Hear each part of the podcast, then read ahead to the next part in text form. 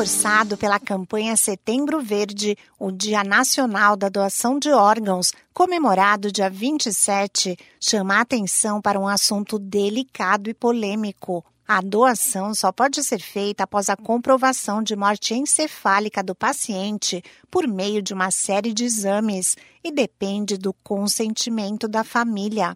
E de acordo com a Associação Brasileira de Transplante de Órgãos e Tecidos, quando surge um potencial doador, a taxa de recusa familiar ainda é alta, de 44%. Alguns dos motivos são o desconhecimento sobre o assunto, a religião e a fragilidade dos familiares pela perda do ente querido. Dados de junho mostram que 51.674 pacientes adultos estavam na lista nacional de espera para transplantes, além de 1.009 crianças. Muitas dessas pessoas não sobrevivem a tempo de receber o órgão que precisam.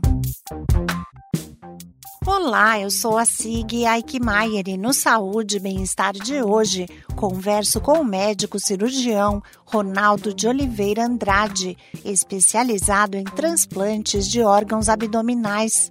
De acordo com ele, com uma única doação é possível ajudar mais pacientes do que se imagina. Porque geralmente, quando as pessoas te questionam quantas pessoas se beneficiariam de uma doação, elas geralmente pensam nos órgãos mais comumente doados. Como temos duas córneas, um coração, os pulmões, pâncreas, dois rins e um fígado, geralmente a resposta que as pessoas dão são oito pessoas que seriam beneficiadas.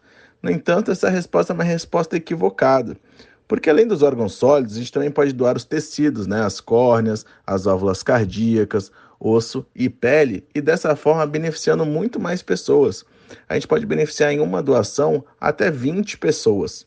O médico cirurgião Ronaldo de Oliveira Andrade explica o que é necessário para que seja feita a doação de órgãos.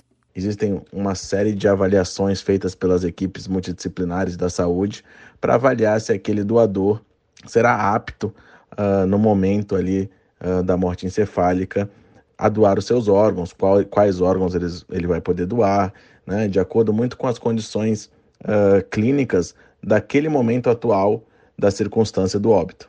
Pré-requisito para que ocorra uma captação de órgãos é que a família, quando estiver naquele momento de perda, de dor, de luto, opte para dizer um sim, porque muitas vidas a gente ajuda com um sim.